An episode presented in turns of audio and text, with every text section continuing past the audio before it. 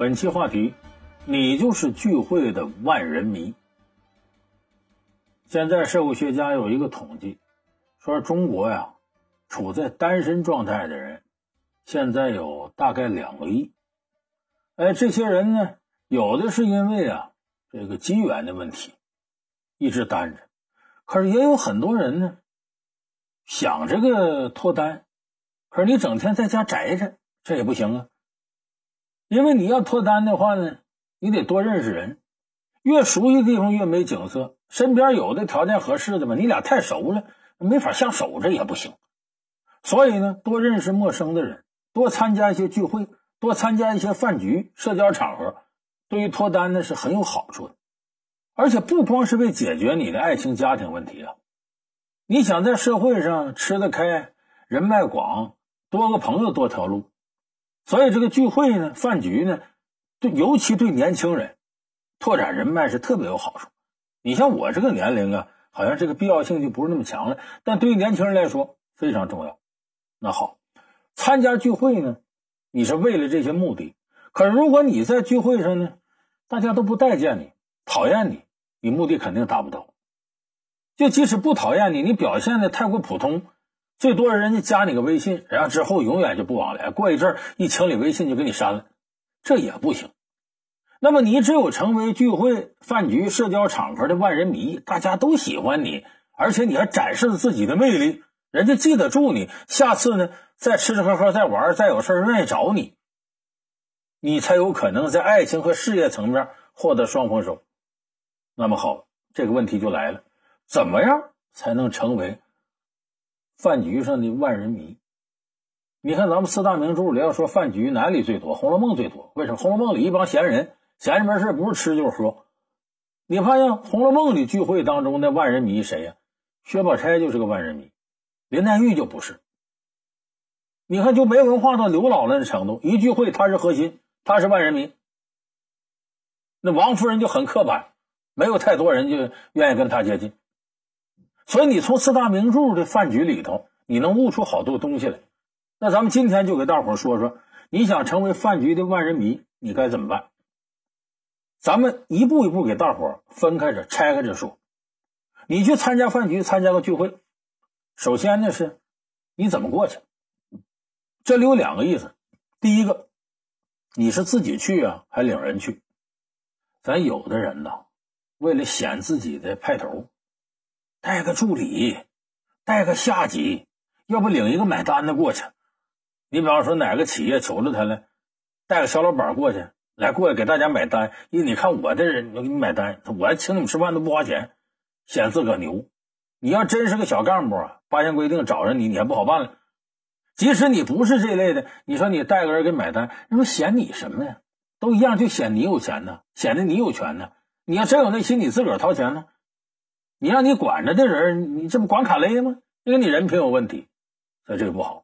还有的呢，愿意带部下，带着这个呃呃自个儿个助理去，你摆什么谱啊？都是同学，你说肩膀齐是弟兄，咱都是朋友。你带个随从来，给你旁边又点烟倒水的，又给你拿包的，这干啥呀？这地主领着收租子呢，所以人家看着就别扭。就我告诉大家，聚会的时候最好不要带。和聚会没啥关系的人去，你哪怕这是你的朋友，你想介绍给大家都可以，别带下级呀、助理呀给你买单的伺候你的，这不好，这是摆谱。第二个，你的穿着打扮是什么样去，才能够达到效果？有人说聚会吗？我要成万人迷，那我得穿的好，我得光彩照人，我得穿限量版的，我带着奢侈品。我告诉大家，这更错了。就如果我身边有一个人弄得光彩照人的，我跟他一比自惭形秽，我不愿跟你站一块，你达不到这个效果。我举个例子，你看马云，那首富了，人家参加同学聚会呢，马云那这限量版的迈巴赫人不开，开个路虎，哎，路虎也是好车，当然，但是就没那么高调，人相对低调，穿身运动服，穿上布鞋就去了。其实，你就马云穿布鞋，别说那马云光着脚去，他也是首富啊。但人家不炫耀这个。我到那去之后呢，打扮的很随便，我身边也没有人端茶倒水伺候我，跟你是一样的，咱叙叙旧。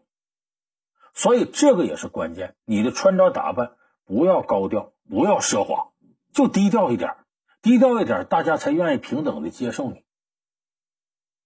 所以，为什么我们现在的同学聚会、朋友聚会，你记住一点：多谈过去，少谈现在。如果你混得好的话，你往那一坐，我现在又开了工厂，又有个连锁店，我又提职，怎么的？多讨厌呢！人家那混的不好的，怎么跟你对话呀？不恨你吗？只谈过去，不谈现在。你要是同学聚会，咱就说以前的事儿。那会儿你看，我让老师给罚站了；那会儿我考试不及格，我上课打小抄；那会儿我跟谁打架，你帮我了。那时候想到过去，说白了，同学友谊纯真无邪，一下就拉近距离。所以，这个饭局聚会呀，首先你要做到的是尽量跟大伙拉平，肩膀齐是弟兄。你记住，千万不要高调炫耀，这个东西没意思。如果大家都觉得你高他们一等，那我跟你交什么朋友？再一个，你他妈都比我高这些了，你来干啥了呀？你在你的层次里混呗，我们可配不上你，这倒惹人反感。所以，就是聚会之前你要准备的这些东西一定注意。那么好。到了聚会场合，你想让大家不仅是不讨厌你，你说你这个不高调低调点，大家是不讨厌你了，你得让大家喜欢你，愿意跟你亲近，那你得做到什么呢？俩字体贴。中国传统文明很重要的就是这体贴两个字。我举例子，比方说饭局先要点菜，这点菜呀，你别往后躲啊！这我不会点菜，我不会点菜，你得主动的组织大家点菜。这咱要不这么着？一人点一个，剩下我认为好吃的菜我替你们点，好不好？很主动，呃，显得呢你是一个能有承担、有担当、能张罗事儿的人。那具体的到你点时候怎么点呢？你可注意，一定先问问各位有没有忌口的。你像有的人不吃姜、不吃蒜、不吃葱，你这都得问好了。更重要的是，有人有一些基于宗教或习俗上忌口的。过去老北京人请人吃饭，第一句话是什么呀？呃，您哪位在旗？哪位在教？在旗就是你是不是旗人？在教你是不是回民？这个特别重要。你要不知道这个，点一堆菜没法吃，怎么办？所以一定先问有没有忌口的。然后呢，你要注意荤素搭配，这个特别重要。为啥呢？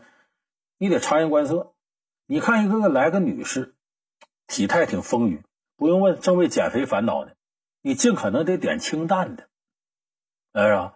这个非常重要，就荤素搭配。现代人呢，一般都是清淡的多，特油腻的避免一点。但这可不是不点肉类的。我告诉你，有不少那女孩子矫情。哎呦，最近呢，我要吃点清淡的。我你我不爱吃油腻，我不爱吃肉。嘿嘿，你就点那么一两个肉菜，你最后发现那肉菜一扫而空，那菜全在那搁着。有很多人口是心非，所以嘴上这么说，他不一定是那么干。你咋办呢？先点素的。把这菜都点上，你看大伙要减肥，我们饮食健康嘛，我们要吃清淡的，吃健康食品。然后你再说，哎，这店有几个特色？你看他这是红烧肉，说一点都不腻。我以前他们来吃说评价特别好。这儿呢炸丸子，可老北京特有名的。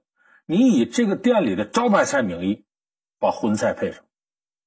你不要认为他一个人，我就清淡，就吃点素就行了。那肉上来，哼。有人说这这这这荤菜，我就愿意吃这素菜，素菜就是我的命。一上来那肉夸夸吃，你不素菜不你命吗？你怎么吃肉呢？啊，我一见着命我就不，我一见着肉我就不要命了。这样人也不少，所以你不要看他嘴上说什么，你得考虑他心思。这点好了菜一步，谁一吃，你看每个人都夹动筷子什么的。你要真点不好，人把筷子一放不吃了，喝点水喝点酒拉倒了，这说明你点的失败了。所以不仅要察言观色，要投其所好。这点菜里的这方面学问是特别大的。咱们看这个，我刚才说这个原则，所谓投其所好，察言观色，《红楼梦》里头这样的例子很多。第二十二回给薛宝钗过生日，贾府上下真要聚会里头，说到点菜各个方面，薛宝钗是第一高手。本来王熙凤挺厉害，薛宝钗后来居上。你看宝钗过生日，贾母啊、王夫人都来了。有人问说：“你宝钗，你吃什么菜呀？你还是听什么戏呀？那过生日肯定这两样吗？”薛宝钗就明白。别看来这么些人，贾母老祖宗那是核心。说是为他过生日，给他点菜，给他点戏，核心得让老祖宗高兴。老祖宗岁数大了，看戏院看热闹的，人家宝钗就点出《西游记》，其实给老祖宗点。王熙凤跟着也点出热闹戏，哎，就把这场面圆下来。再问说点菜具体上什么菜？老祖宗平常爱吃甜的，而且他岁数大，牙口不好，你得弄烂乎的这菜。所以薛宝钗就点那些甜的和一些煮的烂的。哎，那些练牙口的菜不点啊？咱炖个豆腐，炖个豆角，说说这个菜来个蚕豆嗯，不要。有人说：“那你们年轻人吃呗？那不是你摆上有一个菜，老祖宗不能动筷子，他得绕那菜走，他不一定高兴。所以点菜这是一门非常大的学问。就是你这一桌上，如果你要真想让谁对你印象好，你要求谁办事你重点照顾他；要不你想让自己人人都接受你，你是个很体贴的人，你就把大伙情绪都照顾到了。薛宝钗就是抓重点，而且这个点菜学问，他把它发扬光大了。”就我刚才说呢，你看着说这个人啊，我就吃点素菜，我减肥呢，那肉上来他不要命。你也得注意先抑后扬，揣摩他心思。你看第三十五回的时候，呃，薛宝钗有很经典的事儿，他这个吹捧老祖宗，他绕着弯儿。他知道王熙凤呢是府上最乖巧的，他来一句，当着贾母面，哼，我来了这几年啊，我也仔细看了，凤丫头固然乖巧。但再巧也巧不过老太太。哎呦，把老太太乐的。你听着，表面这是贬低王一凤，其实连王一凤也夸了，连老太太也夸了。老太太哈哈乐。哎呀，我都这么大岁数，还巧什么呀？但我年轻那时候啊，确实比凤哥还会来的。你看老太太说明吃这捧了。所以这先抑后扬这些办法啊，都和点菜的学问是一脉相承的。说白了，千穿万穿，马屁不穿。照理说，我在江湖混这么些年了。别人吹捧我，我心里有数。可有一回，我也挺高兴。我给大伙讲一个我身上例子。有一年我去上海，呃，这个当地有一个同行，哎，跟我坐一个桌上吃饭。梁老师，我可爱听你节目了，看你节目了，《老梁观世界》《老梁故事会》，我在蜻蜓都能听着，我可愿意听进你节目了。但是这两年我不愿意听，没意思。哎，我挺奇怪，我怎么这两年不爱听呢？你原来你学问大，我愿意听。这几年我一听，发现你那体系太大，学问太大了，我听不过来，我也学不了啥，我不愿意听。哎呦，把我高兴的！你这是真会说话，你这这你真好。后来他求我办个事我挺痛快就给他办了。哎，你看，这就是点菜学问的延伸，得琢磨他心理，这是这不是厚黑学。你要让人家喜欢你，你不下点功夫行吗？你要求人办事你不获得人好感行吗？所以这。薛宝钗用这种方式，最后老祖宗来句什么呢？跟薛姨妈说：“哎呀，姨太太，不是我当你面夸你，薛姨妈薛宝钗的母亲吗？不是当面夸你，我们家里这四个丫头摞一块也不如宝钗一个人。他说的元春、迎春、探春、惜春，老贾这四个丫头不如你老薛的这个。这对于贾母来说，这是最高的奖赏。能说这话，宝钗比我们这自个儿这四个孙女都强。你看，那后来为什么？”宝钗能跟宝玉结婚，黛玉就不行。贾母是非常重要的一股力量，所以你看，在聚会上借助这个机会，表达体贴别人，啊，表达自己温柔贤惠，特别特别重要。所以在聚会上想成为万人迷，哎，你这个自己的准备，包括在这个聚会时候展示出来的体贴姿态，这都很重要。有人说那也不行啊，我光是这样，我体贴别人。我行事低调，人也没记住我呀。人最多认为我像个管家，像个办公室主任，也没记住我。好，我前面说这俩只是个基础，就是你想获得人的认可，成为聚会的万人迷，你首先得别人不讨厌你。你一上来弄得很高调，弄得很冷冰冰，拒人千里之外，人就讨厌你了。你再有魅力也不行。就说什么样有魅力才能达到效果呢？大家愿意接受你。啊，就心里对你有好感，所以你展示魅力，到时候哟，真好，你这个人真全面。如果大家都讨厌你，你展示魅力，你显摆什么？你嘚瑟什么？都嫌你了，哎。所以前面我说这两个部分，这是基础。那么接下来怎么展示自己魅力？在这聚会时候，你必须要学会搞气氛。前面我说了，首先你不低，不要高调，你低调，大家才接受你。然后呢，你再会跟大伙搞一些气氛，让大家围着你很快乐，这事儿就成了。咱们看《人民的名义》里头有几个典型情节，反映了聚会的这几个层面。你记得那个呃，那那那个呃里边那个美女检察官叫这个陆亦可，他当初是相亲，结果来了一个学校里的一个干部，一跟他见面时候，唰手腕子一撸，明标，然后就跟他吹自己在学校怎么有钱有权。你想想这么高调，你让对方什么感觉？你显摆什么呀？不一会儿就走了，所以不能高调，你得相对低调，让对方先接纳你。那接纳你之后呢？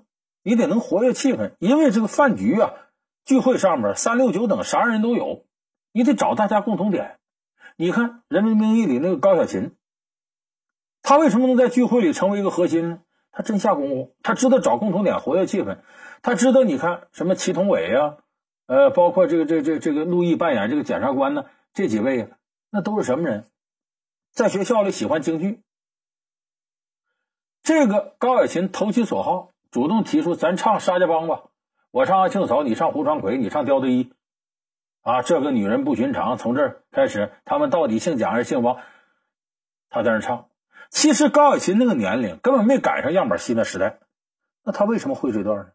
他知道他接触的往往是位高权重的人，而这些人年龄都挺大，都是从文革那时代过来的，那天天都扒个样板戏。那沙家浜这段耳熟能详，你会这个就等于掌握了跟人沟通的一个重要工具。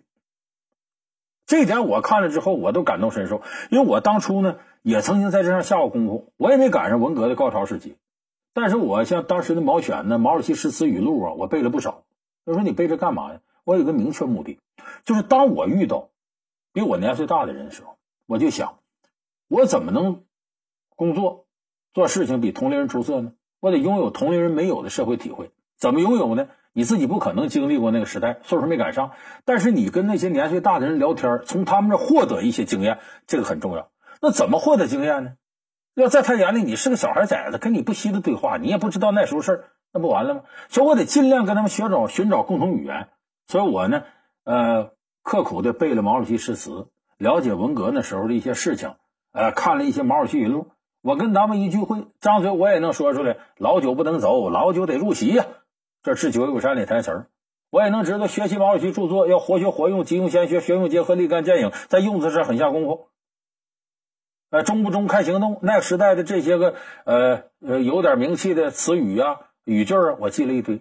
当然，我这个不是说想溜须拍马，想干啥，我就想多获得点知识，多获点生活阅历。但是你没有这个，你跟人怎么聊？聊不到一块去。所以你看，高小琴活跃气氛的方式是拥有这方面知识，做了家庭作业，做了功课，这个很重要。就你想活跃气氛，你事先参加聚会的时候，你得在背后做功课。今天来的都是谁谁，即使你不能做到说他这个人好京剧，那我一口也不会唱啊，我张嘴就跑调，做不到这个，那有别的呢？让聚会当中有两个重要人物，你一打听他家哪儿的？让他福建的，说什么的武夷山的好，跟他一见面就聊。我特别喜欢喝武夷岩茶，什么大红袍了，什么水晶龟了，什么半天妖了，什么牛栏山肉桂了，什么漳州水仙了，一聊茶叶，他家那儿他能不知道吗？马上就找到跟你共同语言。还有的说某某人哪个行业啊？说他证券行业。哎呀，这两天我听说个事儿啊，那赵薇、黄伟龙两口子被罚了，说才罚六十万，对他们来说算啥呀？这是这怎么怎么？马上共同语言就找着，所以我说，你看这个东西，事先得做功课，得活跃这个气氛。再有一个，我们要从《红楼梦》里你能看出怎么样活跃气氛，怎么样制造这个欢乐的效果，非常重要。这里咱得提一个超一流的公关能手刘姥姥。刘姥姥家庭困难，她到大观园目的就要俩钱儿，她不地位那么低，还是伸手向人要钱，这事照理说比天都大。都难，他最后能成功？为啥呢？他成为聚会的核心，讨了所有人喜欢。你就看他搞笑这能力，他知道你在座的各位呢，说白了都是这个地位很高，比他高，饱读诗书，有文化。那么我就显得低俗、粗俗一点，跟你这个文化形成一个反差，马上能让你们感觉到巨大的这种反差带来的快乐。你像他在那说顺口溜。老刘，老刘，食量大如牛，吃个老母猪不抬头。这话把贾府上下可给逗完了。那书里边写了，他这一说，史湘云一口饭就喷出来了，乐的。黛玉笑岔气儿了，趴在桌上捂着肚子，哎呦哎呦的。宝玉钻到贾母怀里，贾母搂着宝玉叫心肝儿。你这里元婴叹息，四个丫头也是，有的一口茶水喷出来，有的站起来告诉自己奶妈，你帮我揉揉肚子，都笑的不行了。这王夫人乐的指着王熙凤说不出话来，都乐的。王夫人是很刻板人，你让她乐这样不容易。这刘姥姥用自己的这种俗，衬托这些人的雅，因为幽默往往都在巨大的反差当中。就这一桌吃饭的人，每个人都在那谈专业呢，你从这里跳出来。能谈点生活当中很轻松话题，一下子显得你与众不同。就他们说的都是自己的专业，你说的是大家共同的感受。你想想，话题能不聚拢到你这儿吗？人人都有发言权的话题，才能成为热点话题。刘老不仅这个，他那制造包袱的效果，哎，你越雅我越俗。你像刘姥姥还能跟你行酒令，因为农村老太太不识字行酒令，诗词歌赋的，大伙都诧异，他就利用这个制造包袱。一帮人这几位说了，说是左边四四像个人。刘老师想了半天，嗯，是个庄稼人吧？大伙就乐，谁让你这么对？你也得对诗，那我会对。完接着说，人说中间三四绿配红，他得押韵呢。大伙烧了个毛毛虫，大伙乐，这哪跟哪儿啊？他说右边幺四真好看，一头萝卜一头蒜，你还你农村那点事儿？说凑成了便是一朵花，他对花落结个大窝窝，你看。押韵是押韵的，都是农村那点事儿。这他利用这个东西来制造效果，而且刘姥姥更厉害的是啥呢？活跃气氛的时候，知道你喜欢什么玩意儿，你想听啥。北京人有句话说：“这我爱听。”刘姥姥就能说出你爱听的话。一边他给这个贾府人讲故事，他知道贾府这人虽然有文化，但整天在深宅大院里待着，民间些稀奇古怪事不知道。他就讲穿红衣服女孩啊，大雪地里这故事。神神叨叨，就像鬼故事，大伙都爱听。贾母呢，天天吃斋念佛，相信这个自己能有好报。他给贾母讲：“说老太太呀，都没儿子，天天吃斋念佛，都六十多了，最后老来得子，生孩子，你说什么好报？”贾母一听，哎呀，你看我这也吃斋念佛，我岁数大也能有好报，把贾母说的心花怒放。所以这您听明白没有？怎么活跃气氛？不投其所好，察言观色，这是个基础。寻找共同语言，稍微降低一点自己身份，来制造语言上落差，制造幽默效果。最会活跃气氛的人，往往是聚会当中的万人迷。大家一看你愿意跟你往来，下次还找他，挺有意思，跟他在一块多快乐呀！你自然就成了约会当中的万人迷。所以今天我跟大伙说的，如何成为约会当中的万人迷？聚会当中人人都看着你，愿意跟你往来，先低调。不让大家觉得你高调比别人都高，别显摆，然后再展示你的体贴，让大家在接受你同时啊，愿意亲近你，然后活跃气氛，展示自己的魅力特长，这样你就会成为约会当中的万人迷，对你的爱情和家庭，还有你的事业，往往都能够一本万利，不费劲儿的就获得人脉资源。有人说老梁，你说这我做不到，我也没那才能，我也没那心思。那也好办，咱再使最后一招。聚会差不多，你站起来。今天我来的晚，我买单吧。大伙儿肯定喜欢你，为什么？不花钱的饭吃着就是香。